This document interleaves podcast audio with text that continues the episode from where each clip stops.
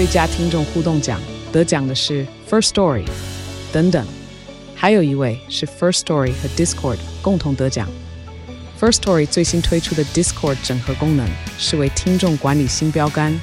将拥有会员资格的听众自动加入 Discord 群组。这不仅减少创作者的负担，也为听众带来丰富的互动体验，获得全台 Podcaster 一致肯定。体验这个惊人的功能，立刻点击叙述栏链接，让你与听众互动更上层楼。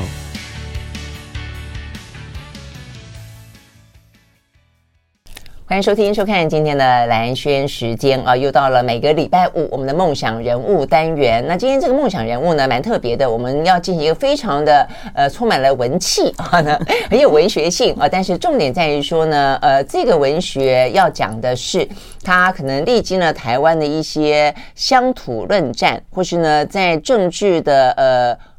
不要讲污泥了，好，这个就是在乌烟瘴气当中，依旧的呢，可以呢，这个坚持深深耕一块土地，然后呢，让呃这个当中呢，竟然可以开出不管是蓝的、绿的、白的，各式各样颜色的花朵，大家愿意放下一些呢，平常可能碰到政治议题的时候，呃，会有点剑拔弩张，或是呢各为其主哦。但是呢，在文学部分的话呢，竟然可以让一本啊文学杂志可以呢。一路活活到现在，还活得挺不错的四十年哦，所以我们要聊这个相关的杂志，还有这个杂志的灵魂人物。好，不过在这个之前的话，我们听到这首歌曲是美国的一首乡村歌曲啊，我觉得这个也蛮有意思的。呃，这位乡村歌手啊，Willie Nelson，他事实上呢，在美国的这个乡村乐派里面，也就是一个改革者。他现在觉得这个 Nashville 啊，这个太。保守太传统，很制式化。好，那所以虽然也是乡村歌曲，其实中间还是有一些不同的流派。他因此呢，成为呃这个等于是乡村歌曲改革者当中一个非常鲜明的一个标识性的人物。那 OK，所以我想我们跟我们今天要聊的哦，这个台湾在这个。那么多的文学的论战当中，其实一直也都有这样子的一些人存在，这样的一个精神存在啊。那对于呃我们来说，其实真的有很多可以关心的地方。好，那这位呢，Willie Nelson 啊所演唱的歌曲叫做《Blue Eyes Crying in the Rain》。好，那听完这首好听的歌，回到现场来，我们刚刚讲到这本杂志呢，如果有收看我们的视频的话呢，这本杂志就叫做《文讯》啊。那它这一次呢，有个四十周年版，叫做《翻身向前》。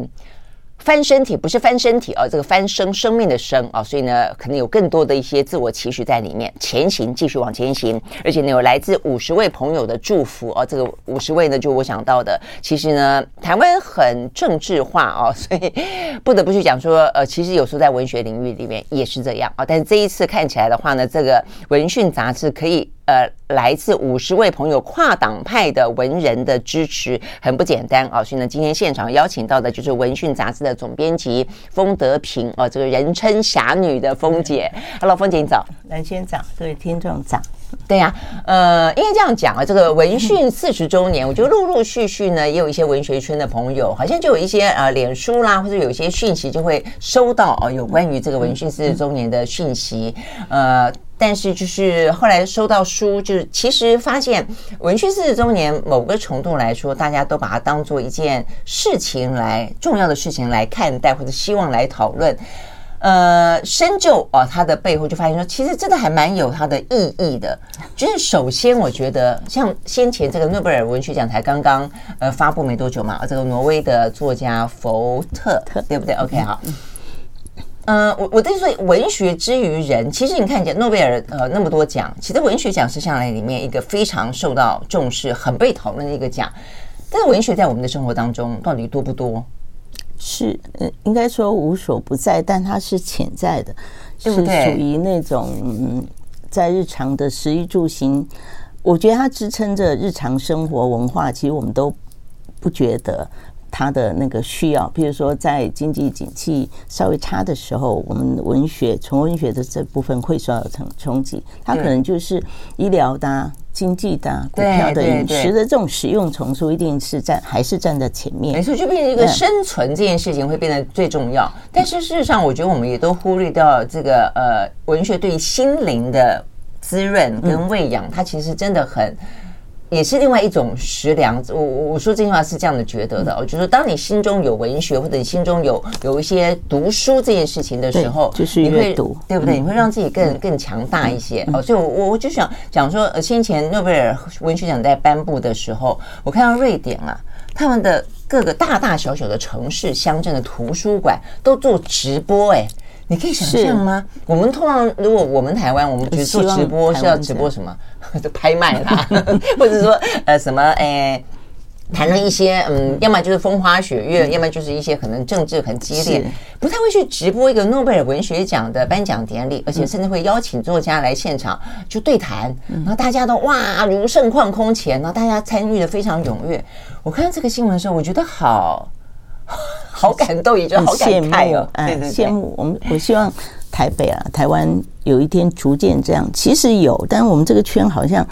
扩大的那个范围有点慢，有点小。就是也许有时候我们自己很嗨，很高兴在文学的那个经享受。可是他说你们就是这一圈嘛，就有人说这个这个圈能不能扩大成一个普遍的社会现象？我好羡慕啊！那时候在法国的一个节目嘛，读书节目啊，有一个读书节目，对对，猛浪对猛谈，哎，对对对，二十多年。那时候他们告诉我，呃，留发的留发的老师说，那时候星期五的晚上，所有的计程车司机那些全部是全程唱空，都为了停下来要看这个一个多小时、两个小时的阅读节目。对，然后第二天他介绍那本书就大卖。嗯，那当然也有比较冷的，他什么都谈，不止谈文学，对对对，也有比较热门的话题。对，可是对阅读这个整个巴黎人对他的不管懂不懂那种向往，好像一种崇拜那种这样。超羡慕的，对，我还记得刚刚这个峰姐讲那那个阅读节目在法国红了以后，在全世界几乎每一个国家都会想要仿效它来几个呃读书节目，但是呢呃成功的不多，真的成功的不多，所以我们就会聊说，一份杂志可以活四十年，到现在还会有那么多的人呃这样的支持他，为他献上祝福，而且至少。不管这群人是大是小，是多是寡啊，就是他还是有一群人觉得说他值得在台湾呃，就继续下去。其实他就有很多背后的原因嘛，哦，所以为什么？你觉得为什么？我觉得有点像。台湾这近四十年或半世纪的一个 一个社会环境啊，那因为我们原来一九八三年成立的是时候是在国民党的中央党部，呃，等于是一个文工会的一个党营刊物，但是因为我们的办公室一直是不在党部里面，在外面，所以除非你翻那个版权页的时候看到有些名字是好像党部的人，因为老板嘛，啊，那其他的。朋友哈，如果光看杂志的时候，到很久以后才会知道说哦，是党的。那显然就是我当时是副总编辑，我和我们的总编是多么的努力去让别人把那个政党的那个部分色彩，嗯，那但是因为嗯，今年是四十年吧，我现在这样回顾，我是。不是第一年来，我是第二年，一九八四的年底才来，就等于一年半，创刊一年半后我才进入。所以你当了三十一年的总编辑，对，啊然后到这边三十九年，今年十二月就三十九年。OK，嗯，所以整个来说，就是我们在二零零三年的时候就离开国民党，不是离开国民党，国民党那时候宣布停刊，呃，停刊，他那个时候停天停掉好好多，中央月刊、近代中国，就是三个。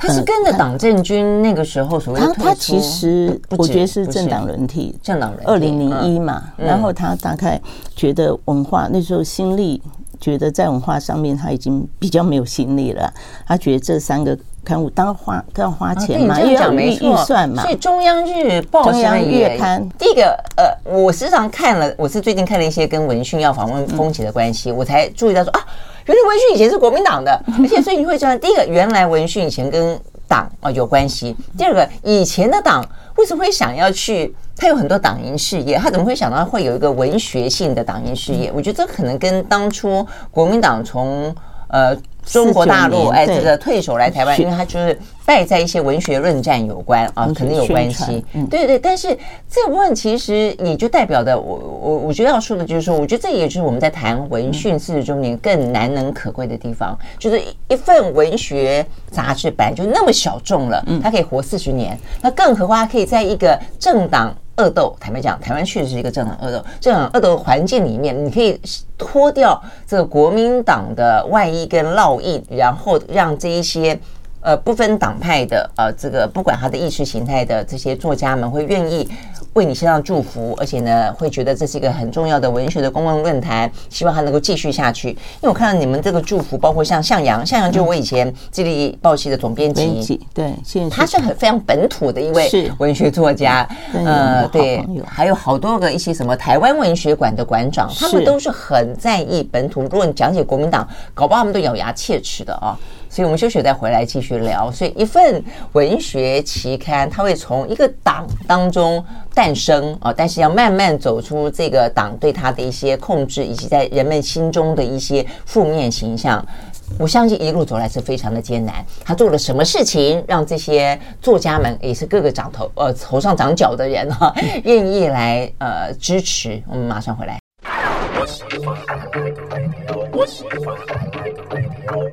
好，回到连线时间，继续和现场邀请到的文讯呃这个杂志的总编辑呃这个封德平呃这个封姐啊来聊天。那事实上啊，这个封姐的抬头还蛮多的啦。除了这个文讯杂志的总编辑之外，你现在也是纪州安文学森林的馆长。我想这个可能最近大家更熟悉，因为纪州安它是一个嗯馆舍，对，它是一个馆舍，有点像是现在很流行的复旧如旧，而去把一些呃老宅让它新生。那这个当中的话呢，它算是里面的老宅里面最具有文学性的，他经常办一些呃新书发表会啦、文学的展展展演啦等等等啊。那所以呢，这个封姐是馆长。那另外的话，你也是台湾文学发展基金会的董事长啊。好，所以呢，呃，代表就是都是在文学这个领域当中，而且呢，嗯，一路走来就是说，你虽然过去这个文讯是所谓的国民党的党营事业，但是你现在关心的部分，大家也都认可的，包括了现在的当代文学，还有呢台湾文学。所以，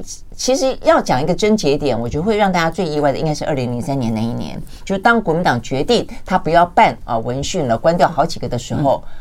后来其他都关成了，只有文讯没关成，哎，这很意外，为什么？因为大家出来开始呼吁抢救募捐，然后就是要让文讯活下去，哎，这个其实会让人家觉得听起来有点头皮发麻，哎，对。不过我觉得我当时也有点幼稚啊，就是我想了一个晚上，那已经党部已经开始在做那个后面就一个月，你们要把那个订户那些都处理好，那同仁的那个之前我都要做好。那我想想，马上我们不就不是就要过二十周年了吗？嗯，那这样的一路走来，那时候我已经来了快十五年嘛，哈，嗯，不，十十八年，嗯，那我就想说，怎么忍心哈？怎么就？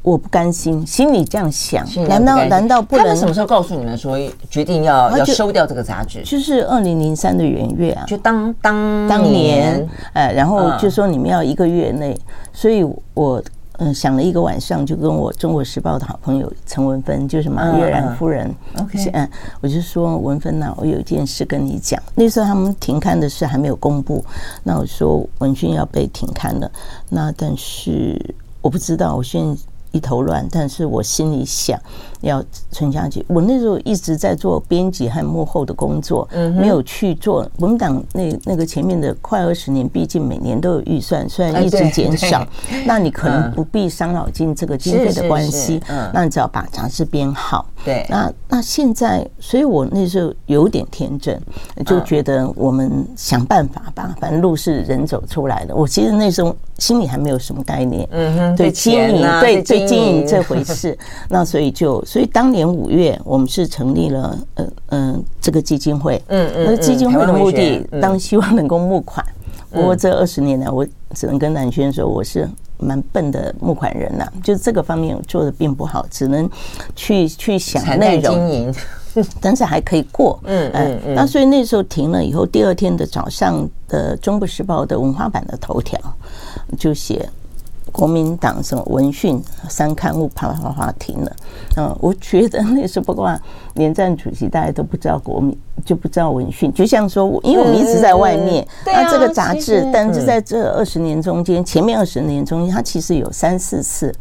都想停，大家每次停的时候，海外的学者就会写信给中央党部说，这是一个生根的很重要的一个华人杂志。我觉得对国民党来讲，想停可能是因为跟他们当初一开始就说，可能也不要管那么多有关。再来一个，就跟初衷可能没有达到效果，因为当初他们应该是要论战吧，或者是不是？他们大概，但 我觉得是没有心力了。就是他毕竟这三个刊物都要都要有预算嘛。那是我们刚开始呢。四十年前，对，每年就要八百万。嗯，那后来当时一直减减到我们那时候离开的时候，一年是五百万吧。好，那这样的五百万至少可以让我们暂时每一年的人事费那些无后顾之忧。嗯，哎，那他如果是填掉三个刊物的时候，那时候中央党部也要，就是现在张荣化基金会要卖掉了。对对对，就是那个时候。嗯，所以他一切之前那些，我觉得也面临到一个。经济嗯，财务财务窘困的，那所以先抛抛掉文化，好像是最自然的事。对，他觉得这个好像对选票没什么用吧，我心里这样想，所以这些刊物先停掉。那我们傻傻的，我就想说做下去，所以一路就是。嗯，那时候所谓马立强，呃，马中还是市长嘛，然后再就是朱立伦，然后就是胡志强，所以马立强就站出来说要支持，然后就捐了这个基金，因为基金会成立的时候，我才知道，一看啊，台北市成立基金会要一千万，我到哪里去找一千万？嗯，后来就一直查，那时候桃园市最便宜两百万。所以我们的基金会是成立在桃园，现在还是哦，就他的基金所需要的那个基本上的那个，他要两百万就可以了。对，嗯。啊，两百万对我我们当时来说也是空，因为我们等于净身出户，我们本来就没有资产，净身出户，哎，我们等于就是只有专业嘛，对，没有资产，那我也没有跟企业任何的连结和关系，所以成立基金会以后，一路就是靠着前面的呃三个。当时说马丽强帮了一些忙，就是那两百万，没错。那我看很多作家也出来呃声援嘛？是是，就是那时候在那个反正每个三个三大报纸的那些论坛呐，自由谈就是民众论坛的时候，都有人写文章，就是他不是我们叫人家写，他们就自己就写。嗯，所以大概 当时艰困的，但是有了基金会，还有一个就是我们并没有。被搬出去国民党那个大楼，嗯哼，啊，那时候是马英九帮忙，然后就是跟张荣发说，好像正在谈那个麦内麦内洞的时候，嗯，说那我们还有一个那个党党史馆也没有地方，那这个文讯，嗯，马英九可能认为说至少能够帮他们要有。栖身之所，栖身之所。没想张荣发很慷慨的。后来他们当说，但我觉得不能这样说，我还是很感激张荣发先生。他说没关系啦，这两个地方哈，我让你们免费住十年，所以这个其实也是契机。嗯，不然我们还要付房租。我们现在是在。他过世以后，他们就开始收房租了。嗯嗯。那如果刚开始就要收，因为我们有一个很庞大的资料中心，那个资料中心现在我认为是纯文学当代的，现在是很珍贵的一个地方。那它它就占了两百平，嗯哼，将近两百平，所以那个就是房租了。嗯，所以那个十前面十年真是要感谢张文发先生。嗯嗯。然后我们就只要不用还房租，然后只要对人人事还有这个。初刊杂志的那个努力，怎么样去挣一些钱？这样，嗯，好，所以我们休息再回来啊，就是说为什么一份呢原本国民党的一一份刊物，而且那个时候呢是在台湾的乡土论战之后啊所成立的，所以被很多当初的一些比较本土派的作家认为说，这是一个国民党要收编他们的一个刊物啊。但为什么呢？到最后甘于被收编？我看一下这个收编是有有引号的，就到最后他们认为这是一个呢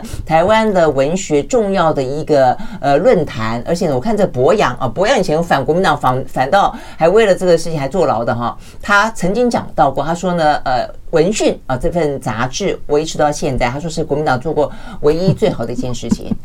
好，那所以真的是我觉得很不容易啊。那这些人为什么愿意这样子抢救，而且独独之抢救文讯啊？这个国民党的党营事业呢，呃，一个一个呢，这个后来呃丢丢掉的啊，这个像沙包一样，让这个呃气球能够升空要丢沙包啊，这个丢掉了很多。为什么呢？独独剩下文讯，有那么多人要抢救，背后有很多很多很感人的故事。我们休息，马上回来。I like 103, 好，回到蓝轩时间，继续和现场邀请到的文讯杂志的总编辑哦，他也是纪州湾文学森林啊、哦、这个馆的馆长啊，这个风姐风德平来聊天。那我们刚刚讲到，就是说，呃，就是先是国民党决定要收掉文讯啊，所以有人出来抢救你们，然后呢，马英九等人出来帮忙，然后呢，这些像博洋啊这些大佬们啊出来振臂疾呼，那留下来了，张荣发也倾囊相助，但是过了十年，你们又面临到另外一个危机，就是 他又。决定要收收收钱了啊，那所以你们又又有很多人哦，就愿意去支持你们，然后不断的募款给你们。呃，为什么？就是说这个中间到底，你要不要先讲讲在本土？因为一开始其实真的，我觉得在国民党里面啊，有份文学刊物，大家一定不会认为它是纯文学，呃，一定会沾染一些政治色彩。那你们是怎么做做到说这一些呃，不管是我们刚刚讲到的博洋先生啊，这个非常的。当初真的是反国民党，还批评蒋经国，然后后来像是一些很多我们看到本土作家都愿意，而且在你们这次四十周年，呃，很盛大，我看到出席的人真的是很多，真的是你可以可以可以看得到很难得的啊，就是嗯，其实我觉得文学要讲色彩实在真的很奇怪啊，但是总而言之，不分色彩的啊，这些作家都愿意，你们做了什么？我觉得前面的先先回顾，就是前面的二十年，其实国民党还是给我们的一个比较不愁啊不愁后顾之忧的一个基础。所以我们做兰萱其实很很准确的讲到，就是在乡土文学论战是一九七七，那我们是一九八三年，那其实那时候整个对于本土的那种所谓的呃自信和找回我们自己的声音哈，那。不是说这些所有的那个党营事业或是文化官员都是你们一九四九年来的外省人，这样。那其实，在在在包括那个创办人啊，呃，还有我们总编辑，还有我们在在内，我们其实。就是刚刚说的，我们把它文学来照亮，说我们自己，好，不谈政治，不谈选举，然后我们就是把呃所谓呃在日治时期的那些作家被呃因为语言政策让他们对文学的爱好也缓慢的减，压抑，他们要用日文创作，可是一。一九四九来以后，马上推行国语运动，让他们的文学的创作隔离，然后深受压抑。他们再努力，也到几年后，他们才能用中文写作。那这是一股啊，呃，他们的怨队，对怨队。哎，那这样的怨队，我们就去做拜访啊。所以我们在刚开始的那个呃。前面三四年，其实我们做了很多跟呃本土日治时期作家的，叫杨云平啊、杨黄德时啊、王长雄啊，就是问啊、帕奎、新来们他们那那那位，哎，那我们都，所以我们有时候在讲讲电话，我在讲电话，因为我自己是眷村长大，所以那个，但我现在是本省人，所以我台语。很会听，但是讲美令邓，嗯，嗯，那那就听到。可是他知道我是那些作家都知道我台语不好，就拼命用那个不太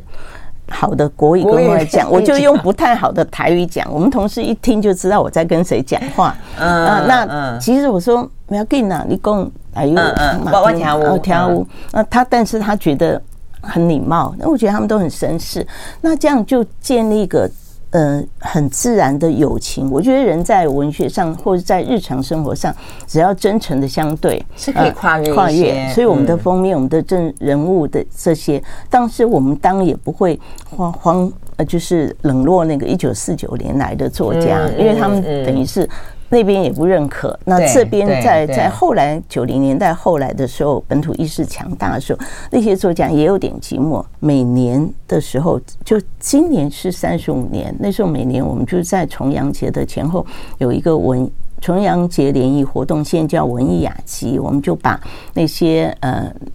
年老的作家呃找来，然后让一些年轻中生代作家在重阳当天的时候大家见面，因为他们退休后或是年老后比较乏人问津，比较少人关怀他，嗯，所以在活动中或是嗯我们的资料中，我们能够我们大概还有一个功能，就是因为长期当时在国民党时期的时候，我们就储存了所有作家的。写的作品，就是说你现在看到的重要作家的所有作品，我们那个资料中心都有。那有这个作品以后，我们就能够比较统整，帮政府编了呃台湾作家作品目录。呃，资料库，所以为了这些全国性的作家，我们必须要每个作家每个作家发信打电话，那我们就比较知道作家的动态。那我的个性，我就觉得我有一点，我当然不敢说别人说我侠女，我我情愿当廖天丁，济弱扶贫。我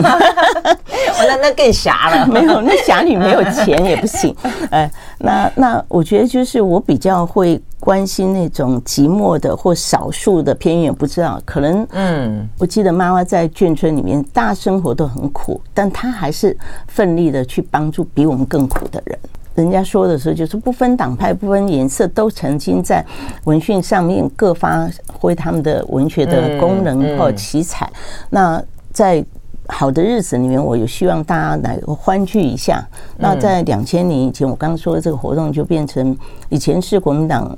嗯的文文化文建会下面支持，后来哎文工会不是，那后来文建会以后，我们的活动就是变成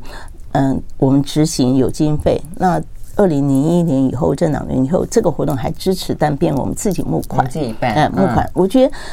募款也有好处，它其实发挥的不受那个太多公部门的嗯嗯制约。那更自由，对，更自由。然后我只是拿你的补助款，对不对？那那没错，嗯，那但但是比较辛苦，自由就是要辛苦换来，要付出更多其他的代价。但我觉得这个代价是值得的，因为我看这一次现在是民进党执执政嘛啊。如果说就一般的意识形态去想他的话，或者是一些政党的争斗去想他的话，他不可能会去支持一个国民党，过去是国民党的呃这个，因为他们现在到现在为止，很多都还在清算 国民党的党产之类的啊。但我看到哎。文化部长史哲也参加了，而且对于呢这个文讯的的扮演的角色也也多所肯定，所以我真的觉得很不简单。我们休息了再回来，就我们刚刚讲到的一个是属于就文学的专业领域当中，文讯提供的一个呢呃公共论坛的舞台，或是一个作品创作的发表的舞台。但另外的话，他在情感上面，我觉得这这跟真的跟这个风德平风姐的个性，或者说你整个的生长的背景跟环境是有关系的。真的就是有点仗义行侠了，所以我看到很多的一些故事在描述哦，那些逐渐凋零的老作家们，呃，有些孩子不在了，然后呢，呃，在台湾没有任何的亲人了，呃，是风姐去送终的，所以甚至有人在讲开半开玩笑，我觉得玩笑也。这有点点凄凉感觉，就是文讯是不是有点像是文学界的智商委员会啊？就是几乎每一个呃离开人世间的老作家，都在文讯看得到他的身影，而且呢，就是文讯也都在他们最后一里路陪着他们。我觉得这个真的非常不简单。我们休息，马上回来。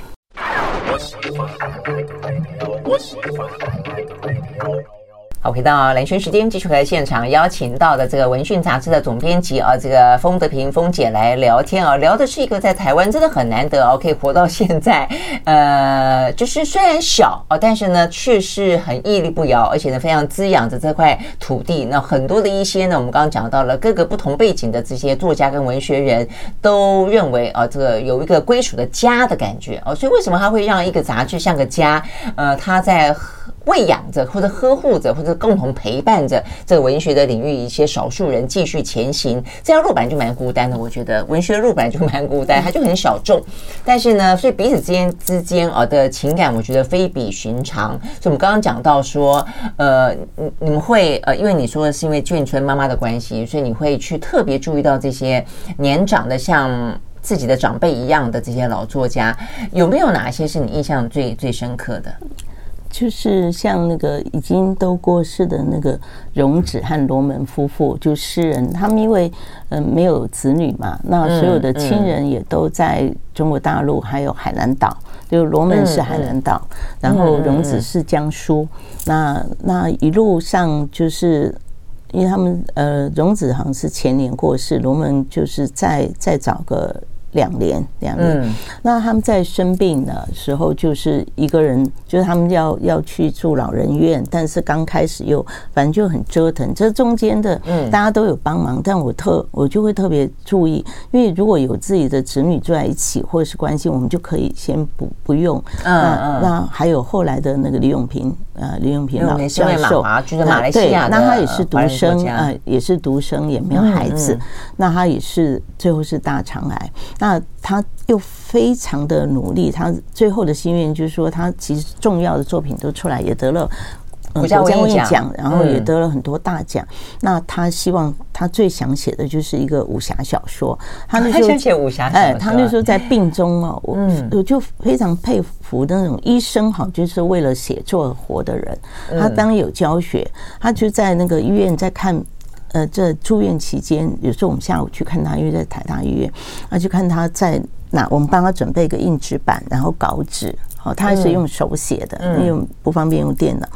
他就在那个病床中，我就抢过去，老师他就写，而且他字非常好，他要交给编辑的一定是疼得干干净净的。我说老师没关系，我都认得。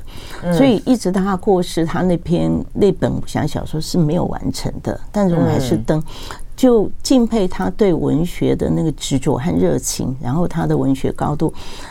当他他当然就是婚姻当最后也是离婚。其实他太太呃金小佩就说，呃，就是说他其实第一爱就是创作，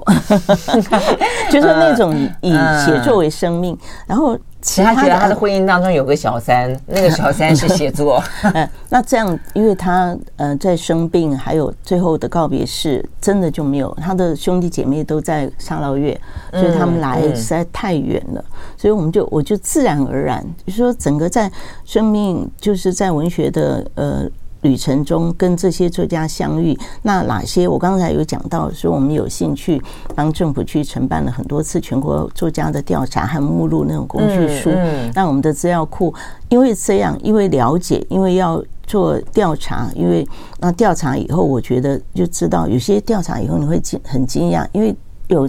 几千个作家，上万个作家，那。有些作家这么多作家，呃，就是如果说严格说起来，那重要作家当然就是一千多个，那这是有写作的都一定超过一两万以上。那那这些作家们，他们其实日常发生的事情，你不是天天联络不知道，但正好我们有机会做一些大型的活动，知道以后我们就想，哎，那他们生病了，那不然是。怎么样？有些就是，然后好像表面上有退休金，可是家家有一本难念的经。他就说他其实整个孩子是做生意全部倒了，然后他们连在医院的纸尿布那些都没办法。就我那我们自己经济也困。对呀，那文讯怎么会有那么多的人力跟资源去帮助他们？我们就是，嗯、呃，那譬如说文件会有一个资优，呃，优良人士急难补助，我们就看那个条件，就帮他申申请，呃，然后真的社会局看是能不能那个居家照顾。所以都是你要去帮忙联络，哎，就哎，我们去做这个支援，真的像另外一个女儿一样。那我我自己也坚持，就是在一些当然也是相对重要作家过世的时候，至少文讯一定要有一篇到两篇，甚至重要作家，因为最近王文兴过世，对，就是嗯，我会因为跟他们相处就有情感，所以大概这这半年就觉得哇，作家怎么一个个凋零？我最怕的就是。寒冷的冬天，好像老人家很容易病哈。嗯啊，那时候我们杂志如果要截稿了，但是我接到作家过世，我就如果来得及，我就亲自打电话，就是就是说拜托你跟谁很好，你要写一篇，就来约稿这个事情。所以我们的杂志，譬如说如果一百六十页，那编辑们都知道，如果这个这个月过世有三四个作家，我们势必要多两台，就是变成一百八十页或两百页。那因为我听到有一位作家说。我我将来离开的时候，我如果能够让有一篇文章纪念我的文章在文讯上，我这一生就值得了。值得，这样我听得很难过。哎，那我觉得，嗯，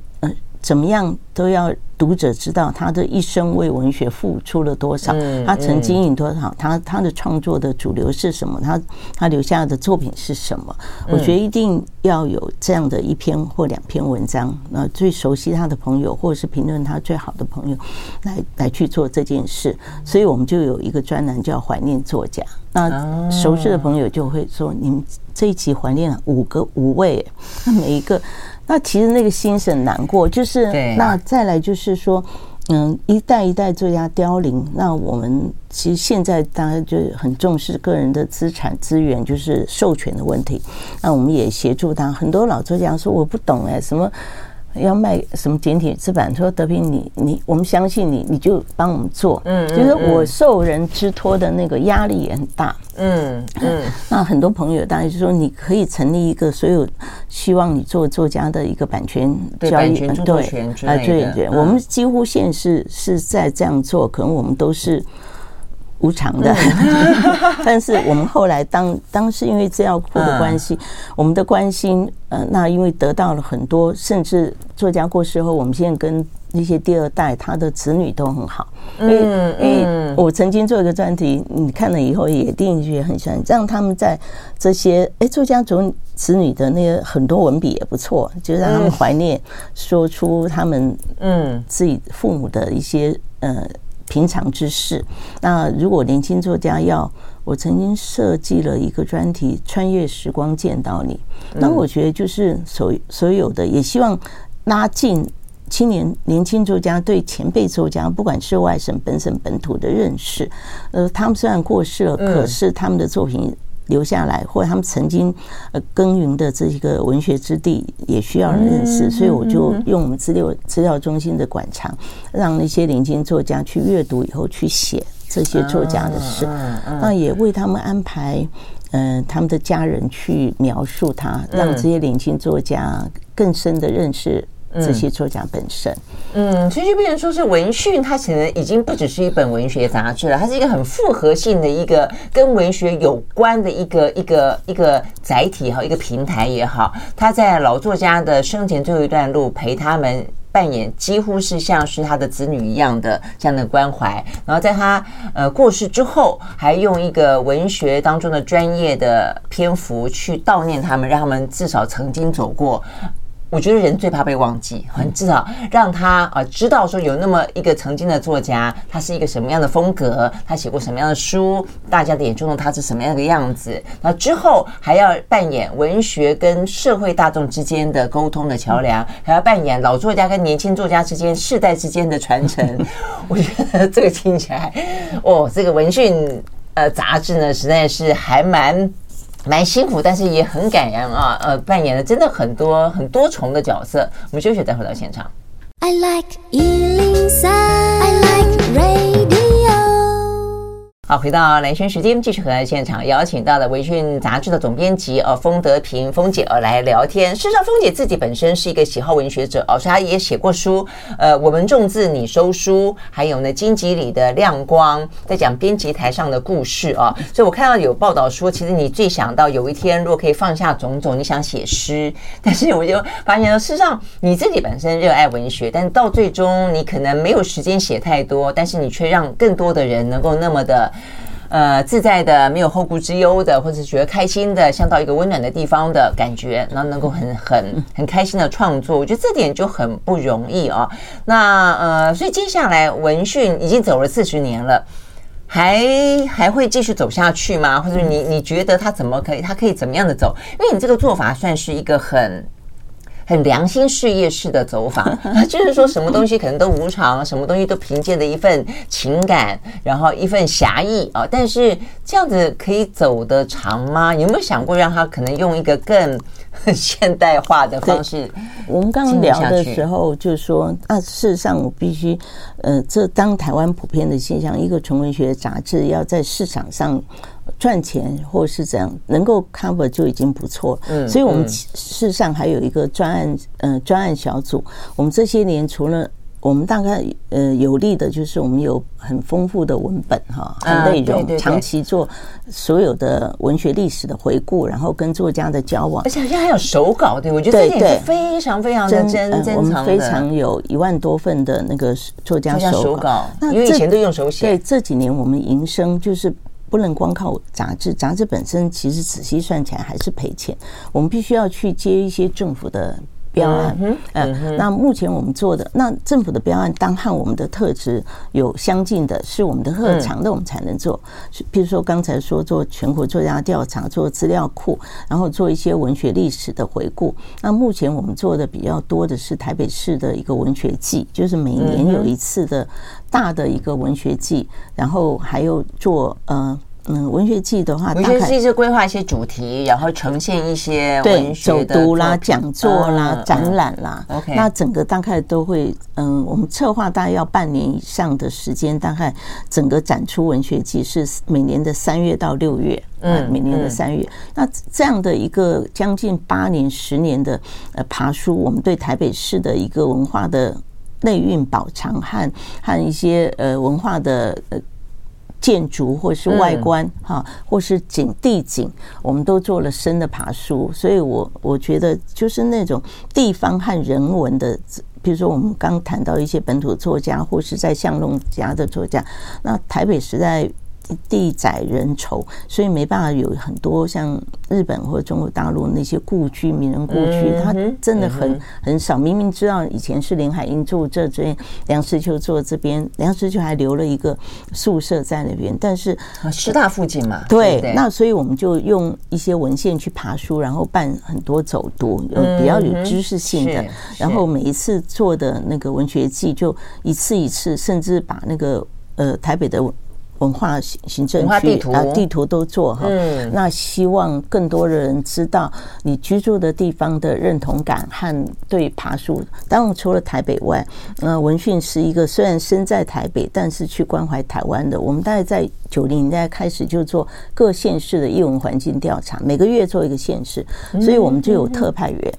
啊，我们特派员，我们特派员都很很穷，说的他说很，我们屏东特派员不是我们我们很穷，就给他的呃待遇是每个月大概才一千块，就是他要一千块，呃一千块就是负责他还要负责当当地的文序文学的或出版的讯息，一定要给我们 pass 给我们，所以。我身在台北，那如果台南、屏东有重要作家生病或过世，我的特派员就 pass 给我啊。就所以我们对华华人世界也是，北美也有，哎，东南亚也有，日本也有，香港啊，很多地方就是就是说我们的我们对那个网络和和资讯其实是长期以来在做。只给一千块啊，哇，就是 大家都在做义工的意思，就是一千块。担心，那那就一千到两千之间，你就看它几折。那你看一次我们要有十六个县市，还有那个金门、马祖那些都要，还有海外也要。对你们来说是一个负担。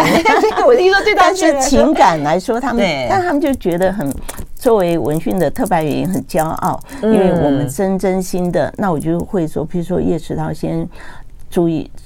住院了，那我特派员告诉我，那时候还没高铁，我就说你先帮我先包一个啊。那个慰就是慰问金给他，然后我坐飞机啊，那今天来不及了，我要明天。就是我比较安心，有各地的特派员 pass 当地的，就是心在台北的冷气房，但是我其实是关心整个华文世界的重要作家那些真的动态。你刚刚这样讲，我突然之间觉得像像我们有一个国家级的电影图书馆，我觉得你们搜集了这么多跟文学、文学、文学作家。编辑者、出版者等等啊，然后一些作品的的记录，那为什么不成立一个类似文学图书馆？台北市没有文学馆，但是艺术馆、音乐馆什么都有了。嗯，那所以我们有提出来，蒋万安有写在他的政策白皮书里头，所以我们在等啊，嗯，我们在等，但是嗯，坎坷，嗯，就就有点难讲。但是我们不管是呃公部门成不成立。